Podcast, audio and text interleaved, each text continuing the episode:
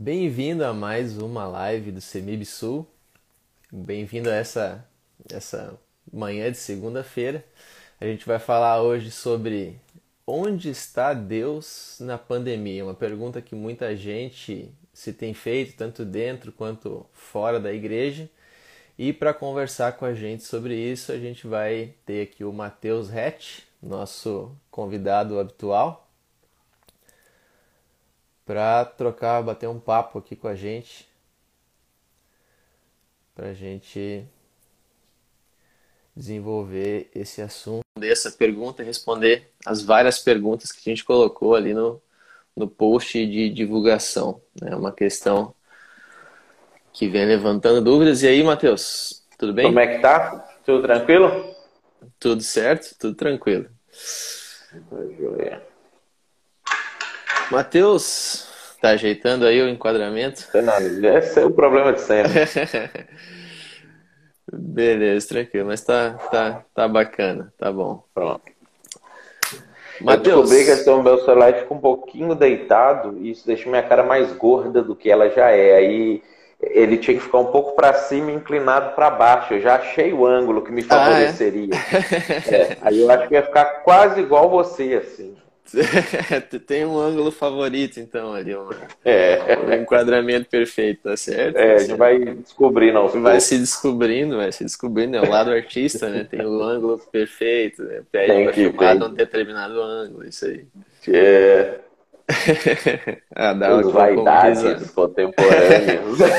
As vaidades, né? Tem, tem artistas que só pedem para filmar de um lado, né? Eu lembro tem uma cantora famosa, Mariah Carey, no contrato dela dos shows, ela tinha que ser filmada só de um lado, pro, daí, do ah, lado é? esquerdo tem do rosto. Uhum, tem isso, até no contrato.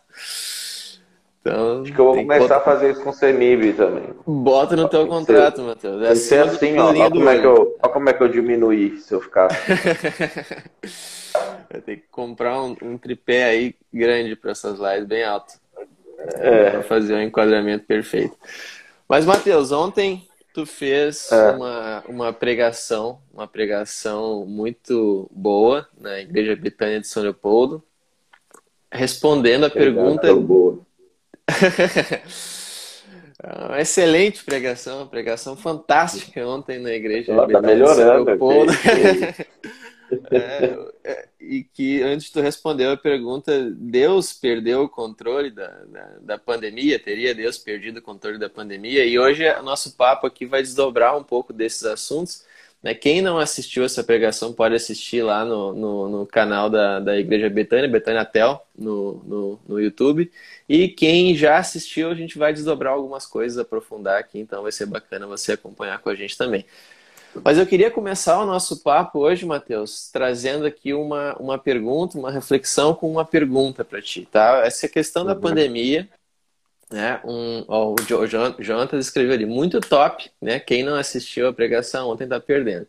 Então, essa questão da pandemia é um evento né, de escala mundial, é um uhum. evento que tem é, impactado né, muita tanto os, os, costumes das pessoas aqui, nossos vizinhos, quanto o, o, o, jogo de poder entre os países e nações. Então, tem alterado bastante coisa né, no cenário mundial. Então, é uma coisa que tem implicações. Então, quando uma coisa dessas acontece, é muito natural a gente se perguntar né, onde que está Deus, como é que Deus está envolvido nesses, nesses eventos e, e, principalmente porque quando a gente lê lá o Antigo Testamento, né, a gente lê lá o livro de Reis, Crônicas, os profetas do Antigo Testamento, a gente vê Deus intervindo né, no, nos eventos mundiais, né? A gente vê, uhum. é, o, principalmente em torno do povo de Israel, né? Você vê o povo de Israel uhum. é, pecando e aí Deus move o coração, por exemplo, do rei da Babilônia para ir lá e destrói Israel. Daqui a pouco ele move move um outro rei da, da, da, da Pérsia para ir lá e destruir o rei da Babilônia, e assim ele vai movendo né, as nações e influenciando os, os, eventos, os eventos mundiais. E aí uma questão que as pessoas né, é, têm interesse em saber é como é que Deus pode estar envolvido, como é que a gente poderia pensar biblicamente o envolvimento que Deus tem com essa pandemia agora. E eu vejo muita gente é, colocando essa questão, pelo menos eles não usam essas palavras, mas tu vê que na cabeça deles eles estão colocando essa questão mas da seguinte forma, assim, parece que tudo que está acontecendo de mal na pandemia no mundo é uma coisa que o diabo está fazendo. E aí eles ficam se perguntando quando que Deus vai dar resposta. Ou parece que o diabo está causando a pandemia e aí Deus está numa queda de braço ali, sabe, tentando, tentando dar força para os médicos, sustentando os médicos, e aí fica essa queda de braço entre Deus e o diabo durante a pandemia, na cabeça das pessoas, né? E aí o pessoal fica se perguntando quando é que Deus vai finalmente vencer esse negócio da pandemia que, que, que o diabo foi lá e criou. Então parece que existe essa, essa queda de braço na cabeça de muitas pessoas. Mas nem o diabo age sem que Deus permita. Né? Ele está sob, sobre a soberania de Deus, então, até inclusive as ações do diabo. Então, biblicamente, Mateus, né, como é que a gente pode ter um pensamento é, mais é, equilibrado, mais balanceado, mais pautado no que a Bíblia mostra sobre como é o, padrão de, de, de ação de Deus no mundo, como é que ele costuma intervir na história? Biblicamente, como é que a gente pode pensar o, o de uma maneira sensata. Qual é, onde é que está Deus nessa pandemia? Como é que ele poderia estar envolvido? Quais, quais são nossas opções bíblicas e como é que a gente pode pensar sobre isso? Eu acho que uma coisa importante da gente é, analisar quando a gente vai pensar sobre esse assunto é que a gente tem uma, uma, uma falta, vamos dizer assim, uma deficiência seria a, a, o melhor termo, é, de, de, perspectiva a respeito de Deus, como que Deus age, como que Deus atua, porque o nosso conhecimento, o nosso estudo do Antigo Testamento, normalmente, com a igreja, ou, ou ele é muito pouco, muito, muito pequeno, basicamente estuda-se ali o Gênesis, alguma coisa da criação, estuda-se algumas leis, alguns mandamentos e tudo, e já pula para o Novo Testamento. Ou a gente tem aquela ideia, que, é, que é, na teologia é chamada de antinomismo, que é a ideia de que o Antigo Testamento não tem valor mais, que ele caducou, que ele encerrou, já era, e agora a vida da gente é só a partir do Novo Testamento. Só que uma coisa interessante é que o, o Novo Testamento ele trata das coisas a nível mais individual. Ele trata das coisas a nível mais pessoal, no sentido de assim, como é que eu, Mateus, vou lidar com essas coisas? Como que você, Rumenig, vai ter sua vida com Deus? Como eu, Mateus, é, vou lidar com os meus pecados individuais?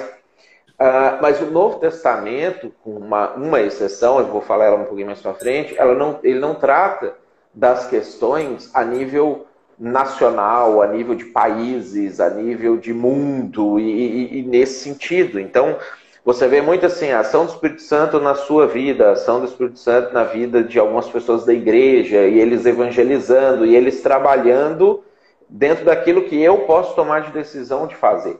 E a interferência de Deus nessa esfera, né?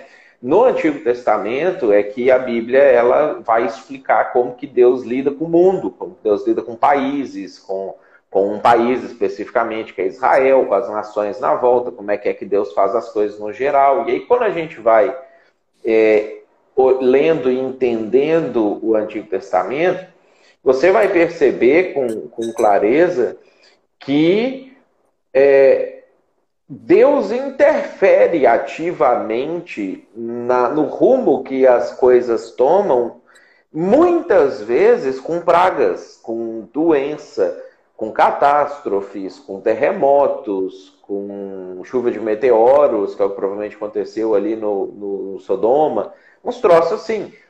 Ah, e aí a gente pensa assim, foi uma das coisas que eu abordei ontem na mensagem. Ah, mas agora o Novo Testamento é diferente, agora Deus é bonzinho, agora Deus é pacífico, né? teve um cara no século II chamado Marcião, que ele é, tem uma doutrina falsa, atribuída inclusive marcionismo, né? O nome dele, é, que ele dizia, e esse, esse pensamento está na cabeça de muita gente da igreja moderna, que o Deus do Antigo Testamento é diferente do Deus do Novo Testamento. É como se assim, Deus fosse muito bravo no Antigo, muito irado, mas aí veio Jesus, aplacou a ira, e agora Deus é só bonzinho, é só tranquilo, é só pacífico, carinhoso, dócil, tolera tudo e coisas assim. Só que o, que é o ponto de equilíbrio, vamos dizer assim, para a gente não esquecer que o Deus do Antigo Testamento é o mesmo Deus do Novo Testamento e que a maneira como Deus lidava com as coisas no Antigo Testamento, ele continua lidando no Novo Testamento e no nosso tempo, é o livro de Apocalipse. Porque o livro de Apocalipse, ele volta a resgatar a perspectiva de como que Deus lida com as nações, como que Deus lida com os povos, como que Deus ele interfere, inclusive, de novo, com pragas, com terremoto, é, com doença, com, com mortandade, com, com, uma série de coisas nesse sentido. Então, ah, não há uma descontinuidade da forma como Deus lidava antes e da forma como Deus lida agora. Da mesma maneira que no Antigo Testamento, nós vamos ter vários exemplos de Deus sendo amoroso, carinhoso, bondoso com pessoas individualmente, porque o, ao, quando o Antigo Testamento mostra Deus tratando com indivíduos, o padrão é o mesmo dele no Novo Testamento. Então, assim, não há uma mudança, e Tiago explica isso para a gente com clareza, que em Deus não há mudança nem sombra de variação, não há uma mudança na forma como ele fazia as coisas antes e na forma como ele faz agora. Né? A, a, o holofote que antes estava mais focado em mundo, nações, povos e o povo de Israel, agora é um pouco mais focado em indivíduos, foi focado no Novo Testamento em indivíduos, igreja, pequenas comunidades locais, só que um não quer dizer que o outro foi excluído. Né? Então a gente precisa olhar para a Bíblia como uma unidade para a gente conseguir entender como que essas coisas acontecem. Uhum. E eu acho que uma coisa que, que contribui para isso é que no Antigo Testamento a gente tinha ali o, o, os profetas escrevendo, meio que nos dando um olhar por trás das cortinas e olhando os bastidores espirituais do mundo. Assim. Eles estavam narrando para a gente como é que o mundo espiritual estava interagindo com os eventos que estavam acontecendo na época. Hoje a gente não tem esse, esses profetas, né? Ou pelo menos eu não conheço nenhum, Mateus, que que tenha esse acesso ao mundo ao mundo espiritual para nos dizer o que estava acontecendo com, entre Deus e o seu conselho divino para que ele decidisse intervir, sei lá, durante a Segunda Guerra Mundial, durante outros grandes eventos. Mas assim como isso acontecia é, e é descrito acontecer no Antigo Testamento, não há motivo para a gente acreditar que Deus tenha parado de intervir nesses eventos, como os profetas relatavam lá, só porque a gente não tem mais profetas relatando o que está acontecendo lá. E tem uma, uhum. uma outra coisa que, que acontece, que, que o pessoal que gerou até alguma, alguma indignação aqui em algumas perguntas e comentários no nosso Instagram, é que a gente, inclusive, colocou, né, a, a, levantou a questão de Deus estar ativamente né, envolvido nessa questão da pandemia, inclusive, como tu falou, talvez jogando uma praga no mundo, talvez ele tenha um, um, uma intenção assim, a gente não, não, tem como, não tem como ter certeza, mas só em levantar essa questão, teve pessoas que, como? Sabe, jamais, Deus é bom, Deus é amor, Deus causar um evento ruim, causar um negócio como o Covid, não, isso é obra do, do, do, do mundo caído, capeta. é obra do acaso, do capeta, do, né? e Deus está sustentando os médicos, é isso que Deus está fazendo agora, Deus causando o Covid. Essa é uma ideia que é muito estranha de se propor, Matheus. Tipo, existe o. É, é, é biblicamente, esse, essa indignação é justificada com a gente propor uma ideia como essa? Tu já falou um pouquinho sobre isso? isso? Isso é um negócio que eu, ontem na mensagem também, quando eu falei sobre o, o povo de Israel, porque na mensagem ontem eu, eu fui construindo a, as bases para poder chegar naquele texto de Amós, que é um texto mais agressivo, é um texto mais é, duro, vamos dizer assim, porque é uma, é uma faceta, uma face de Deus que a igreja suprime porque tem medo de que um não cristão vendo aquilo pense assim: ah, Deus é ruim, como é que eu vou querer ir para uma igreja ou adorar um Deus que é desse jeito aí? Né? Então a gente fica sempre tentando passar a ideia de um Deus amoroso, tolerante, carinhoso, que perdoa tudo, aceita tudo, aceita você como você é, aquele negócio todo. Que é, isso, isso acontece em uma certa medida, de, dentro de uma certa perspectiva, uma certa proporção. Ah, mas a gente, quando recorta facetas de Deus, a gente, na verdade, monta um ídolo. Você vai montar um Deus que é conforme a sua imagem, conforme a sua perspectiva, conforme a sua ideia que as coisas deveriam ser, e é o que o povo de Israel fez quando eles constroem o bezerro de ouro. Né? Porque quando eles constroem o bezerro de ouro, eles estão, na verdade, tentando amenizar aquela, vamos dizer assim, imagem terrível que eles tinham tido de Deus em Êxodo capítulo 20, que era um negócio muito estrondoso. Então, se eles usavam uma coisa mais palatável, mais engolível, uma coisa domesticada. Assim, fosse mais é, domesticada, é, é, exatamente, fosse mais domesticada, né? É, a, encaixa bem nisso que a Monique acabou de comentar ali, que é por isso que as pessoas têm essa dificuldade com a visão do inferno, porque como que um Deus bom, amoroso, carinhoso vai mandar a gente para o inferno? Né? Isso é coisa de, de coisa de gente ruim, de pessoas vingativas, não sei o quê. Então, quando a gente constrói o, o, o bezerro, e aí muitas vezes Jesus hoje tem o aspecto de um bezerro domesticado, ele tem o aspecto de um ser que vai tolerando tudo, gera estranhamento na gente pensar assim, como que Deus vai criar uma coisa que causa dor para as pessoas, que, que, que causa mal para o mundo, que faz com que é, é pais percam os seus filhos, aí toda aquela é, narrativa que a gente vê a televisão muitas vezes construindo para nós, para parecer assim que os governos são malvadões, porque eles não estão cuidando das pessoas, alguma coisa assim. Então a gente começa a pensar assim, tá, mas se eu, se eu detesto é, o governo que deixou isso acontecer, eu não ia também detestar Deus se eu pensasse que Deus deixou isso acontecer? E aí a gente mina a, a visão a respeito da soberania de Deus, né? E ao mesmo tempo que ó, você reduz, é, esse exemplo que você deu aí agora há pouco é o exemplo de um bezerro, né? Deus fica torcendo para a vacina dar certo, né? Ele está tentando abençoar os médicos, os cientistas, para que eles descubram a fórmula certa de fazer a vacina e aí consiga nos salvar, porque Deus não seria capaz de fazer assim e acabar com a Covid no mundo.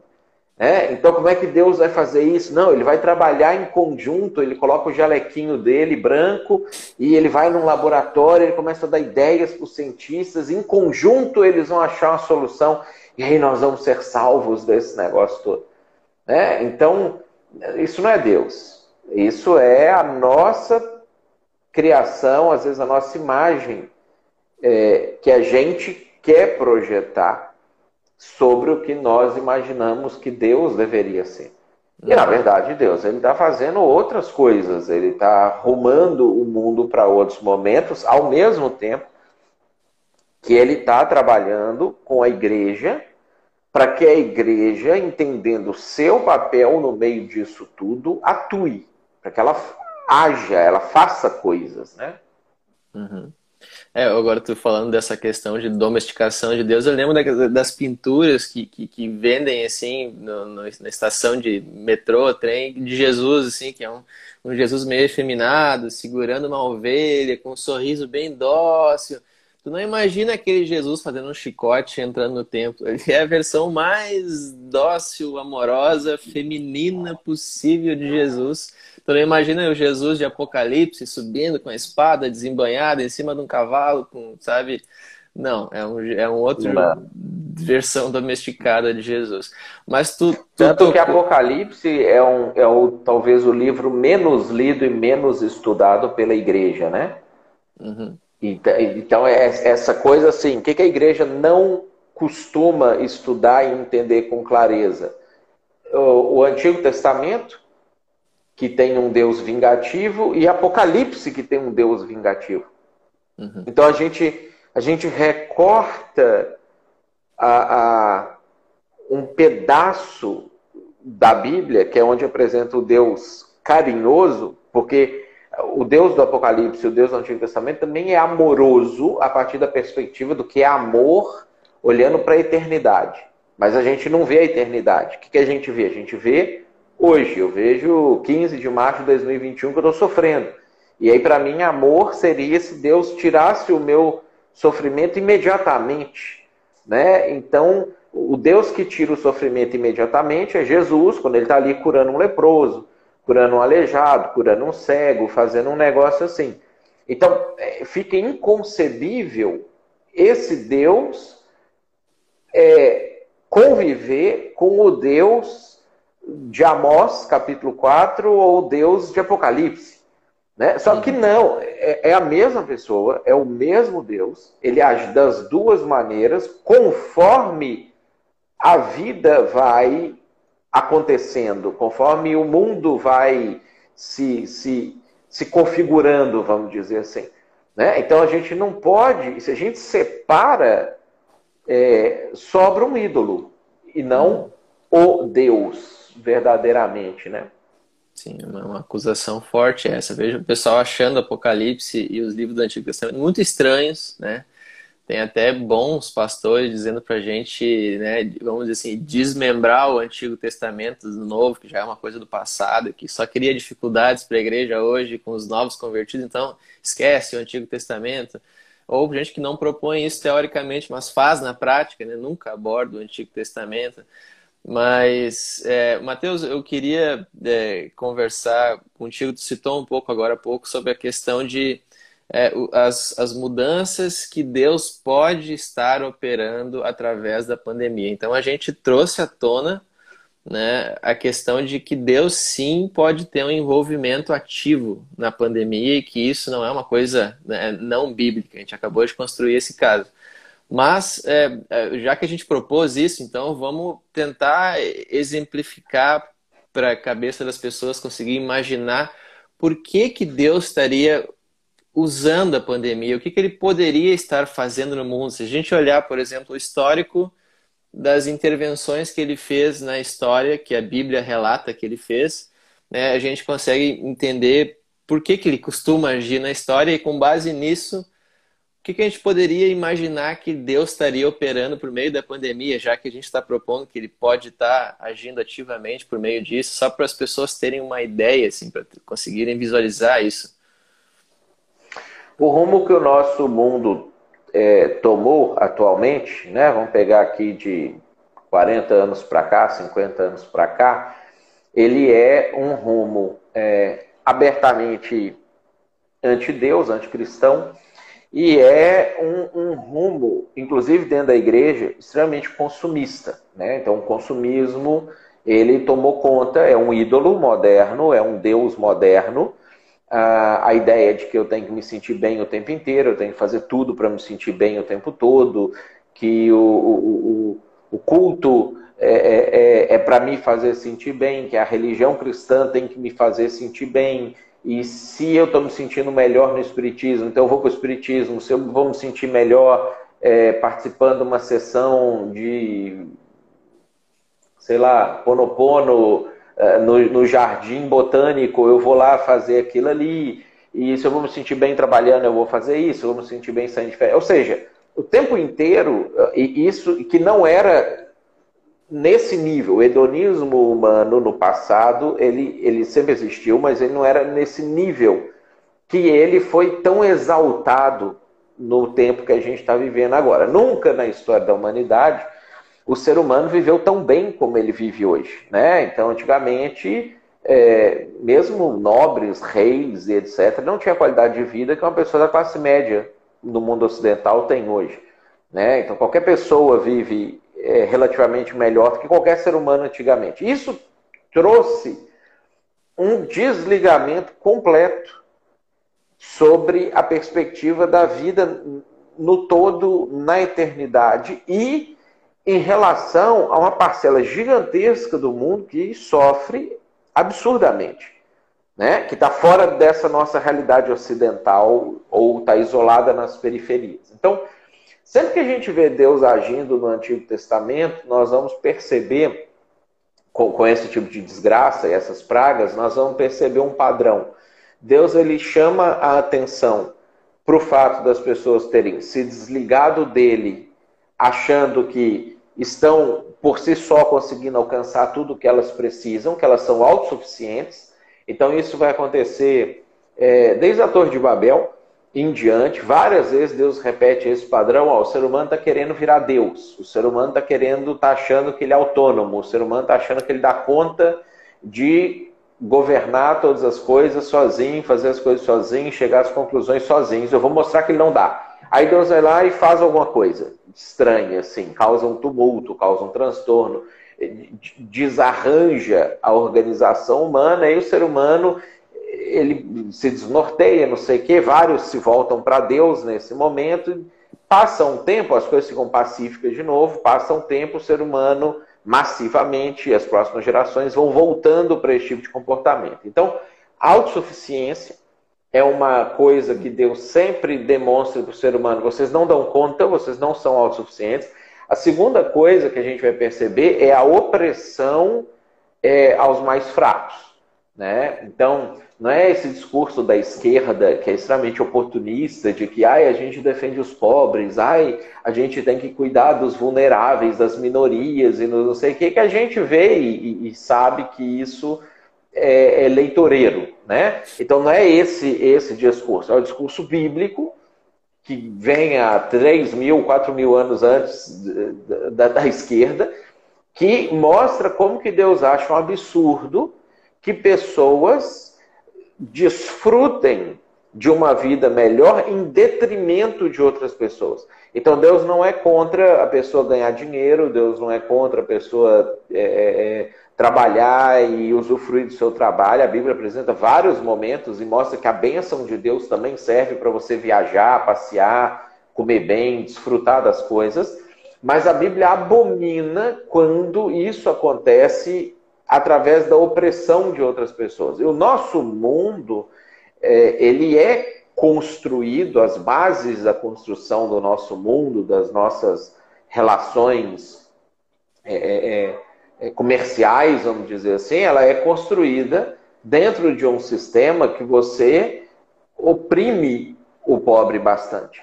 Né? Então, essa é outra coisa. Então, autossuficiência e opressão são as duas coisas que a gente sempre percebe que Deus dá uma chacoalhada, dá uma sacudida para poder é, realinhar as pessoas para entender assim, o que, que é importante.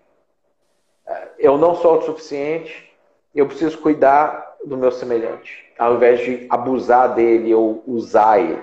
Então, essas coisas a gente vai perceber sempre no Antigo Testamento, vai repetir no Apocalipse, mostrando para nós que Deus ele sempre vai intervir para essas coisas serem até que ele rume o mundo para o retorno de Jesus. Uhum.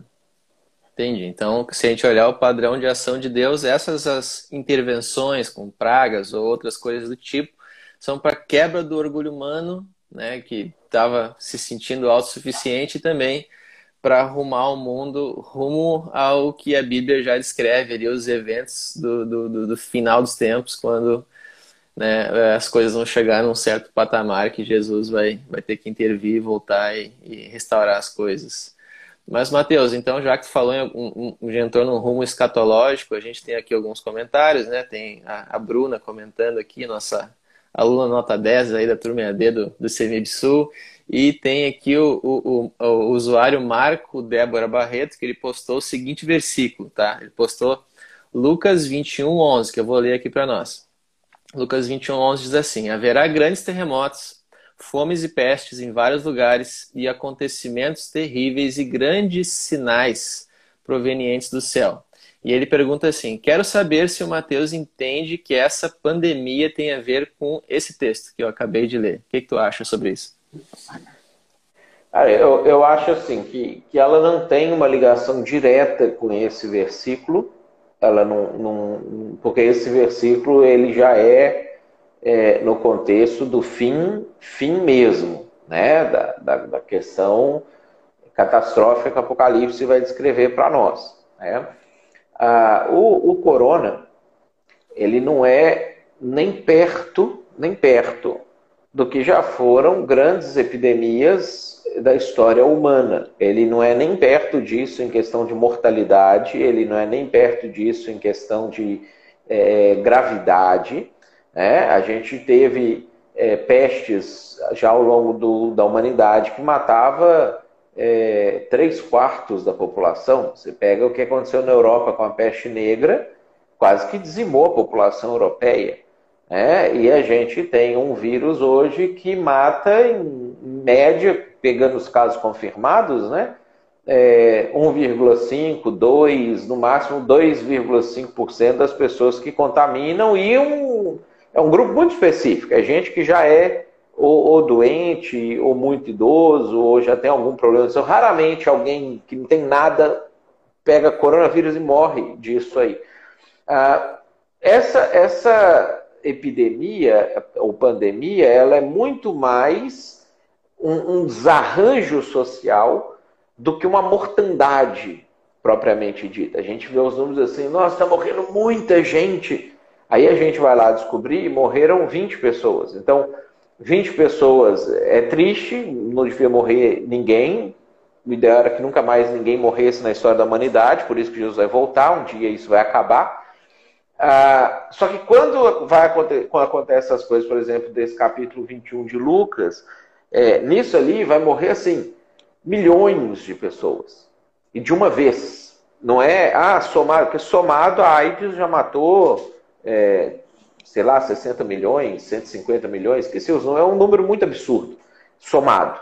Né? Então, somado, é, ao longo de muitos anos, muitas décadas, talvez séculos, vai atingir números de milhões. Só que quando a, o Lucas traz essa, essa, esse versículo, ele está falando assim: é tipo, vai morrer milhão de uma vez, um monte de gente. Né? Então, isso ainda não está acontecendo. É, vai, vai acontecer. Então, uhum. e, e isso, isso que a gente está experimentando agora é muito mais um desarranjo social do que uma crise sanitária. Vai ter uma crise sanitária grave no futuro que vai causar, daí sim, é, aquele texto que a gente leu de Amós ontem, é um prenúncio disso, né? De que uhum. os jovens vão estar morrendo na rua e a gente vai estar sentindo o cheiro de gente morta na rua, porque não, dá, uhum. não tem como enterrar. Não tem uhum. como.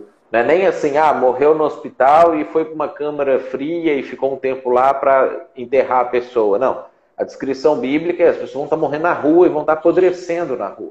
E, e aves vão estar vindo e comendo as carcaças das pessoas, porque não tem como é, resolver essa situação. Então é uma coisa muito, muito pior do que isso que está acontecendo uhum. hoje.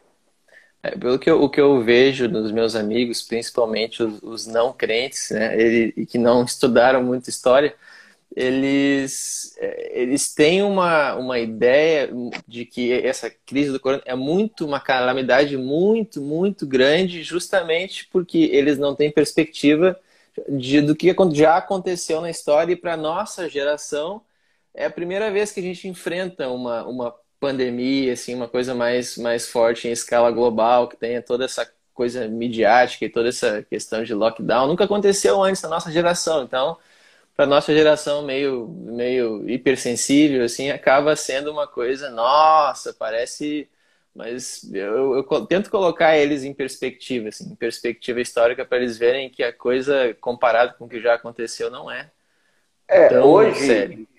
em 2021 hoje. Nós estamos muito melhores do que qualquer época da história humana de 1945 para trás. Hoje, com toda essa complicação que a gente está vivendo, a gente morre bem menos do que morreu em qualquer época de 1945 para trás, a gente tem menos pobreza do que em qualquer época de 1945 para trás, a gente tem é, mais acesso a boas coisas hoje do que 1945 para trás. Né? Nós, nós vivemos dentro de uma bolha entre 1946 e 2019 que criou para nós uma percepção de que isso, esses é, é, 40, 50, 75 anos, é que era o normal. Não, isso foi uma exceção nos 10 mil anos de história humana Nós tivemos 75 anos no mundo ocidental, porque na África ainda é muito pior do que a gente está vivendo aqui, na Ásia é, ainda é muito pior do que a gente está vendo aqui. Estamos falando de Brasil, Estados Unidos e Europa. Né? A gente viveu numa bolha que criou para nós uma sensação de que isso é o normal. E isso não é o normal ainda em escala global, e isso não é o normal em perspectiva histórica. Né? Então a gente ainda está muito bem se a gente for olhar em relação a outra situação. Agora, que, que é o objetivo de Deus? O objetivo de Deus não é dizimar a humanidade agora. O objetivo de Deus é chacoalhar as estruturas.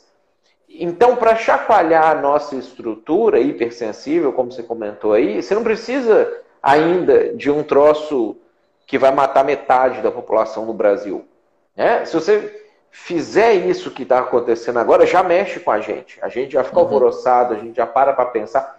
Que é o objetivo de Deus, chamar a atenção para o que realmente importa.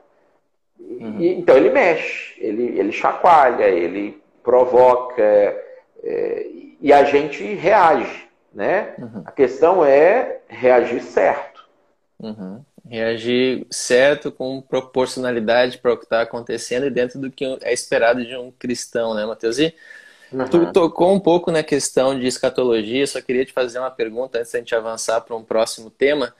Onde que o coronavírus se encaixa escatologicamente na Bíblia, se é que encaixa com alguma coisa escatológica? Até porque eu já vi pastores no início da pandemia, assistindo pregações assim, de pastores, que eles pegam algum texto que tem em Apocalipse que fala de coroa, alguma coisa a ver com coroa, que, que, que não sei o que, que tem, se mata alguém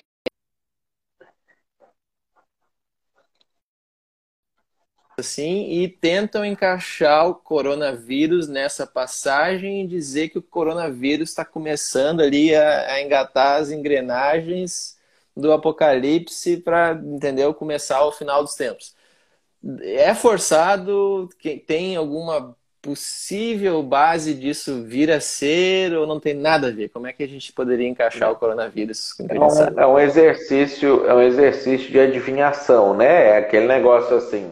Hoje as pessoas falam um monte de coisas porque as coisas ficam gravadas.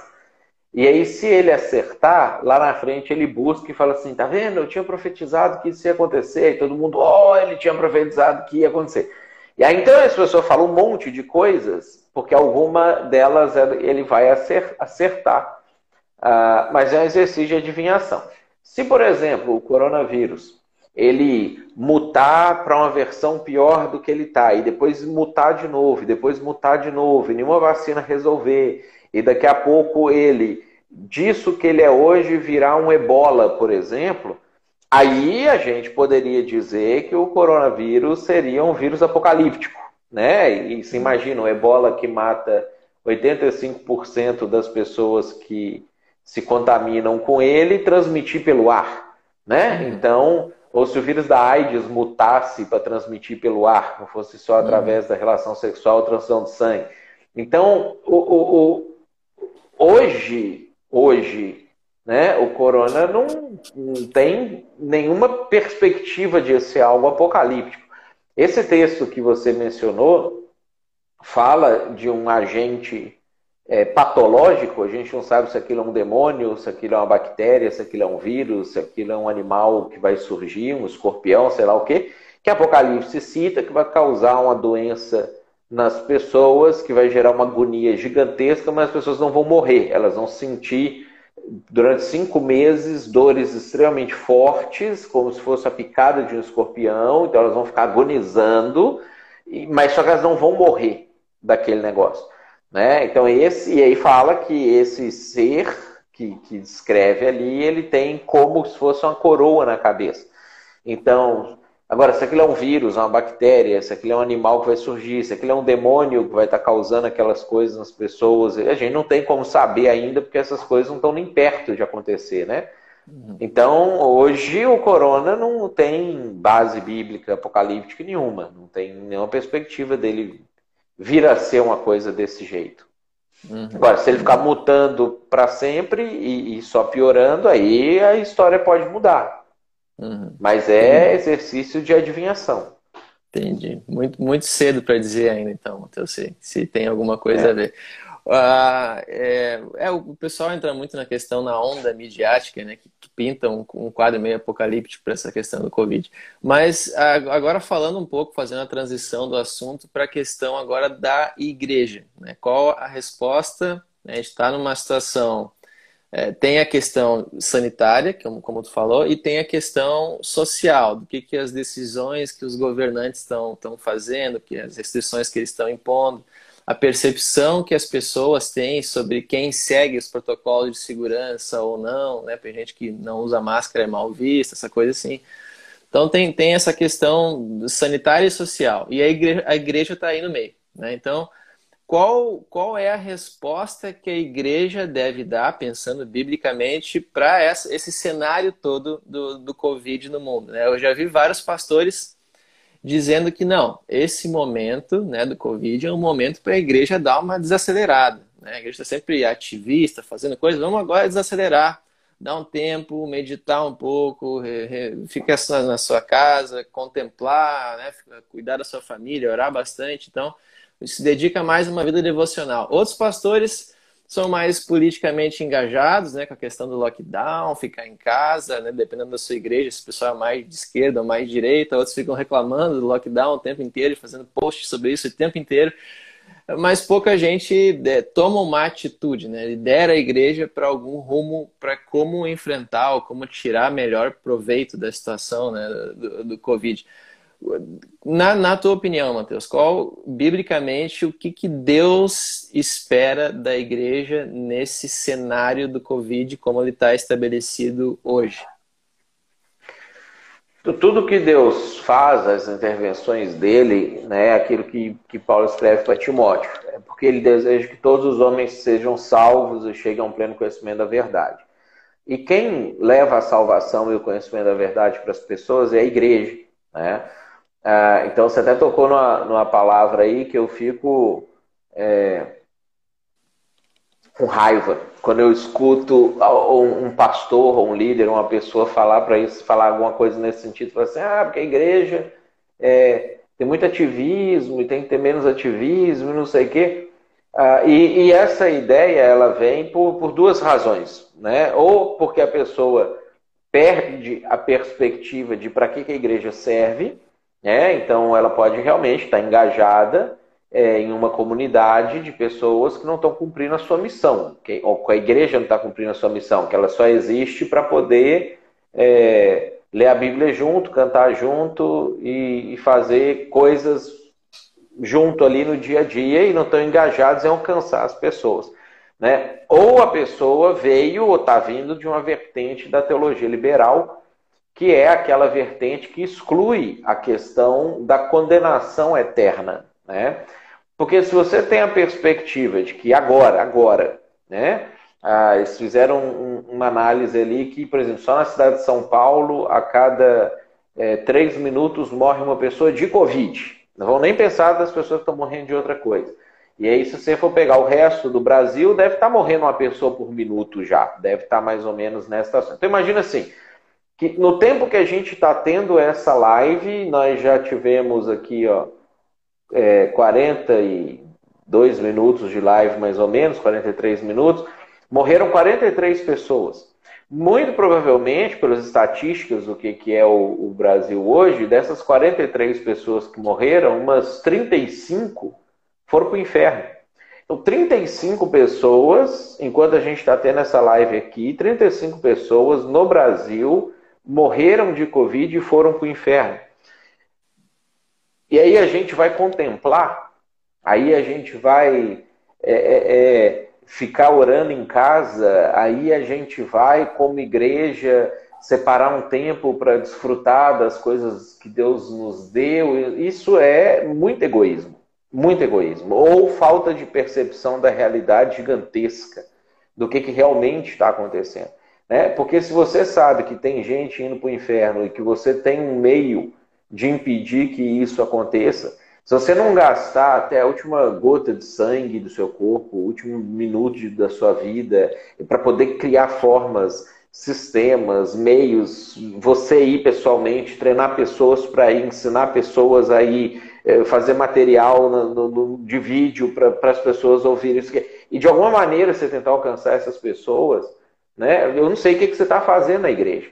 Então, a, a, a igreja, ela precisa, mais do que nunca, estar tá ativa e agir, estar tá trabalhando. E, e, essa perspectiva do, das, que as pessoas que não são da igreja têm é até justificável, que elas acham assim, a igreja quer ficar aberta para arrecadar dinheiro, a igreja quer ficar aberta para não perder fiéis e não sei o quê. E, e beleza, a pessoa de fora não entende isso. Para eles, a igreja é um clube social. Igreja, teatro, cinema, é, Lions, Rotary, é tudo a mesma coisa. Então não tem importância você não ir no cinema, você se privar de ir num clube, você não ir na praia, você não ir no shopping, você não ir na igreja.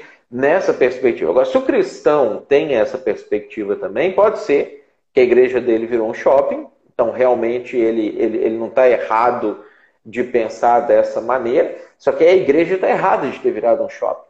Né? Ou ele perdeu a perspectiva de que as pessoas estão indo para o inferno de verdade. Assim, ficar para sempre afastadas de Deus em estado de sofrimento eterno, porque eu, eu entrei em lockdown. É, então isso é, é, é ridículo, é, é, é inconcebível um, um, cristão que entende o que, que realmente é a função da igreja, tem clareza em relação a isso, usar a palavra ativismo para uma igreja que está tentando cumprir o seu papel, desempenhar o seu papel de impedir que as pessoas é, vão para o inferno. Né? Então, só enquanto eu dei essa explicação aqui, estatisticamente, mais duas pessoas foram para o inferno. Né? Morreu três e pelo menos duas foram para o inferno. Então, assim, é inconcebível que a gente recue, que a gente faça lockdown. A gente tem que ir mais à frente. E aí é desafiador, porque você tem que inventar maneira diferente de fazer as coisas, porque as próprias pessoas estão cheias de dedos, as próprias pessoas estão com medo, as próprias pessoas né, veriam a igreja como irresponsável se ela fosse lá na casa dela, ó, oh, a gente veio aqui na sua casa falar com você, as pessoas nem querem receber gente em casa. Então, a gente tem que se desdobrar para pensar assim, como é que eu quebro isso, alcanço essa pessoa, levo a mensagem de uma forma que ela possa entender, para ir quebrar nela essa situação, para depois encontrar com ela presencialmente, porque existem questões relacionadas à salvação que só acontecem presencialmente. Elas não, não hum. tem como você fazer virtualmente. Então, como é que a gente faz esse tipo de. O desafio aumentou. Então, o trabalho aumenta, ele, ele não pode diminuir. Ele não pode nem ficar igual ele era antes. Ele, ele aumentou, é mais desgaste, é mais dificuldade, é, é mais implicação, é mais criatividade, é mais engajamento, é mais seara e menos trabalhadores para seara, e não o inverso disso. Uhum. Perfeito. A gente perguntou no nosso perfil aqui qual, o que, que o pessoal achava que era o principal problema na igreja durante a pandemia agora. E tem um usuário que escreveu assim: não vão aos cultos por medo, mas vivem na rua, feiras, supermercados, etc. Então, o pessoal é, às vezes é incoerente com, com, como eles lidam com a questão da igreja na pandemia. Eu perguntei também no, no, nosso, no nosso Instagram se a igreja deve diminuir ou intensificar as atividades durante a pandemia. E 60% respondeu intensificar. Então, 60% das pessoas está nessa, nessa, nessa pegada que tu acabou de comentar. O desafio é, nesse ambiente social em que diz respeitar o lockdown, principalmente entre os não crentes, é uma questão é, que, dentro da perspectiva deles, faz sentido, né? é uma questão que é mal vista. Como é que a igreja consegue intensificar e atingir essas pessoas sem é, criar essa, essa má é, impressão social de ser negacionista, de ser, de achar que é, muita gente acusa a igreja de, de ignorar que a pandemia existe, de pessoal ser meio alienado. Então, isso pode criar uma barreira, inclusive, para isso que a gente está tá tentando fazer, que é alcançar quem não é cristão. Então, achar esse equilíbrio, é que essa criatividade para saber como agir, que é uma coisa, uma coisa complicada. Desafiador. E isso dá muito mais trabalho e, e, é desafiador. E aí, uma outra pergunta que a gente fez no nosso Instagram é: você já teve medo, agora indo para uma questão mais individual do cristão, saindo da questão da igreja, indo mais para o indivíduo. Você já teve medo por sua vida durante a pandemia? E 63% das pessoas diz que sim, que já tiveram medo né, é, pela sua vida durante a pandemia. E aí uma coisa que aconteceu quando a gente postou essa, essa, essa live, né, a divulgação, é que a pergunta da live é onde está Deus na pandemia? E todo mundo foi prontamente respondendo, né? Várias pessoas nos comentários ou mandando mensagens dizendo, não, Deus está no controle, Deus está onde ele sempre está, na sua soberania, no seu soberano governo do mundo. Todo mundo deu a resposta gospel, a resposta que eles sabiam que era a resposta certa. Mas ontem, na, na, na, na pregação, tu comentou que o que realmente responde essa pergunta para o cristão não é a resposta gospel que ele dá, mas é que comportamento ele realmente adota na prática. E aí tu levantou três comportamentos que respondem essa pergunta, mesmo que o cara dê a resposta gospel correta, se ele tem um desses comportamentos, no fundo ele não tem tanta fé em Deus assim quanto ele diz que tem. Então, tu levantou três comportamentos que, que, que um cristão pode ter em resposta à pandemia: medo, as pessoas estão morrendo, teu parente pode morrer, você pode morrer. Né? Reclamação, é, os problemas que não param, o cara não consegue abrir o seu negócio, as coisas não andam, não posso ir no cinema, sei lá, a pessoa, a pessoa reclama de várias situações que vêm da pandemia. E os governantes, né? As pessoas reclamam muito, têm receio das decisões dos governantes, que às vezes tem coisas que deixam a gente perplexo, né? A gente fica comentando aqui no nosso grupo pequeno, por que que se a ideia, por exemplo, é não aglomerar pessoas, por que, que eles reduzem os horários do supermercado, por exemplo? Tipo, ninguém na reunião lá pensou, mas, mas será que não é melhor aumentar o horário? Será que ninguém pensou Tipo, como é que coletivamente os governantes tomam tanta decisão burra, Matheus? E aí as pessoas, muito da discussão das pessoas gira em torno disso, medo, né, reclamação, o governo, enfim. O que que esses comportamentos dizem sobre a atitude, o que que, o, que, que o cristão né, realmente tem é, no, no, coração quando ele está pensando é, essas coisas ou falando essas coisas e qual seria a atitude que nós, enquanto cristãos individuais, daí eu, você e cada um que está assistindo, qual é a atitude que a gente deve ter, qual é a atitude mais né, bíblica e sensata para a gente ter durante essa pandemia? Como é que tu avalia esses comportamentos e o, comportamento ideal para a gente ter em contraste? Uh, primeiro é a gente e, e, isso, isso é uma das coisas que a vida em comunidade proporciona. Porque uma das coisas que a Bíblia fala da importância de a gente congregar é que a gente encoraja um ao outro. E eu acho que o fato de que muitas pessoas não estão congregando, naturalmente, elas não estão se encorajando, obviamente elas estão ficando com mais medo, né? Porque eu preciso, isso que eu acredito que é a verdade, igual você falou, que é a resposta certa. Deus soberano, ele está no controle absoluto. É, e tudo que ele faz tem um propósito. E que eu sei e o que eu sinto precisam se alinhar.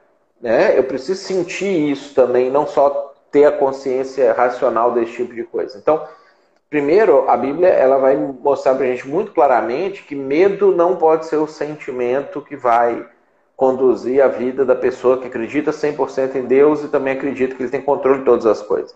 Né? Eu tenho que virar parceiro de Deus nas coisas. Quando a gente vira parceiro de Deus, pensa, a Bíblia usa muito, porque eles faziam isso de verdade na época, essas linguagens bélicas, militares e, e etc. Quando um soldado está eh, é, junto com o seu general numa guerra e eles estão motivados a vencer aquele inimigo e proteger o seu país e etc., mesmo sabendo que eles podem morrer no processo de acontecer isso, você vê que eles não têm medo. Né? Eles pegam a arma, eles vão para cima e eles estão juntos. Tanto que lá em Deuteronômio capítulo 20, Deus manda que, a hora que reuniu o exército, pergunta quem tem medo e manda esse pessoal embora. Para eles não contaminarem os outros. Por quê? Porque ele não quer gente com medo no exército. Porque as pessoas sabem que pode morrer. Agora, como a Bruna colocou aí para cima. Por que a gente tem medo de morrer? Né? Se nós entendemos de fato quem é Deus e a gente entende que Ele nos ama, nós estamos salvos. Né? Morrer é, como dizia o Peter Pan, uma grande aventura. A gente vai só andando para frente e vai é, encontrar com o Senhor e vai ter vivido bem, e vai ter conseguido fazer aquilo que é o nosso propósito. Então, nós precisamos levar a sério a questão de eu preciso eliminar o medo do meu coração. Então, tem várias formas de fazer isso. Uh, boa parte dessas formas é em comunidade, é congregando. Né? A uh, segunda coisa, eu preciso parar de reclamar. Porque quando eu fico reclamando, na verdade, eu estou reclamando contra Deus. Porque se é Deus que está movendo essas coisas para acontecer, é, eu deveria pensar assim: bom, Deus está fazendo esse tipo de coisa e ele espera uma, uma, demanda, uma, uma atitude, uma ação da igreja. O que, que é que eu, como parte da igreja, preciso fazer então em resposta ao que Deus começou? Né? Porque, de novo, se eu estou trabalhando em parceria com Deus, se eu sou parceiro dele na missão no mundo, que ele está é, é, é, ativamente desenvolvendo no mundo, eu preciso entender assim, bom, uh, uh, igual time de futebol, se Deus começou a ir para o ataque, eu preciso ir para o ataque junto para tabelar com ele para tentar fazer o gol. Eu não posso ficar lá atrás na defesa pensando assim, ah, tomara que ele faça um gol e, e ficar lá atrás assistindo. Né? Então eu preciso entender qual é o meu papel no time e se ele está fazendo isso e está indo para o ataque, qual, onde eu tenho que me posicionar no, no, no, no ataque. Né? Se ele começou a vir para a defesa para poder cercar alguma coisa, eu não posso ter ido para o ataque e ficar lá. Eu tenho que entender o meu papel no time e desempenhar esse papel. Então, essa, essa ideia a gente precisa desenvolver também. E terceira coisa é parar de achar que quem decide o rumo final da história são os governantes e ou odiá-los ou idolatrá-los, né? Então não tem importância você gostar de algum político, algum governante, alguma pessoa que está fazendo alguma coisa boa, é até é, é a Bíblia fala para a gente dar graças, né? Quando eles fazem coisas boas, então a gente tem que agradecer também quando eles fazem coisa boa, analisar. Tem importância analisar, como você fez a análise aí, que eles fazem coisas burras também, porque eles fazem muita coisa burra. Tem importância você é, é, criticar, você apontar um caminho diferente, você dizer o que, que deveria fazer, até se você tem alguma influência política, você tentar ajudar as pessoas a tomarem melhores decisões. Agora, a, a gente não pode confiar, depositar nossa confiança no, na, nos políticos na política, como se dali fosse vir a resposta definitiva, porque não é dali que vem. Né? A resposta definitiva vai vir do Senhor, já está vindo do Senhor. Então, às vezes, você corre de blasfemar contra Deus, porque é, é o exemplo que eu dei ontem, quando Deus endurecia o coração do faraó. Se alguém ali em Israel xingasse o faraó, na verdade estava xingando Deus, porque Deus é que endureceu o coração do faraó o faraó não deixar o povo sair. Né? Então a gente precisa tomar cuidado para a gente não blasfemar contra Deus também nessas nossas é, é, ânsias políticas, né? Uhum.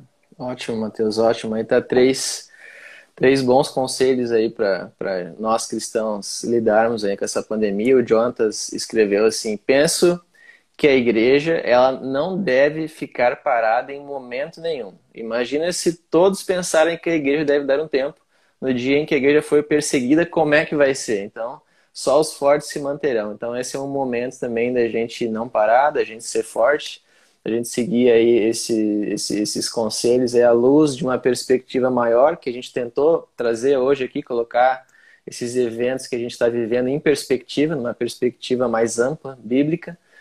E a gente chegou também no nosso horário final aqui, exatamente, fechamos agora uma hora de, de, de papo aqui, Matheus. Eu, eu te agradeço aí pelo, pelo teu, teu tempo, pela tua sabedoria compartilhada com a gente. Eu volto a indicar a tua pregação, quem, quem quiser aprofundar esse assunto, né? É, onde Deus perdeu o controle da pandemia, você busca lá no, no, no YouTube ou acessa o canal Betânia Tel no, no YouTube, você consegue assistir. E por hoje é isso, Matheus. Valeu. Estamos à disposição sempre. Isso aí, pessoal. Agradeço aí, pessoal, que, que entrou, comentou, fez perguntas e até a próxima, até a próxima segunda-feira. Até mais, Matheus. Valeu. Boa semana. Boa semana para todos. Tchau, pessoal.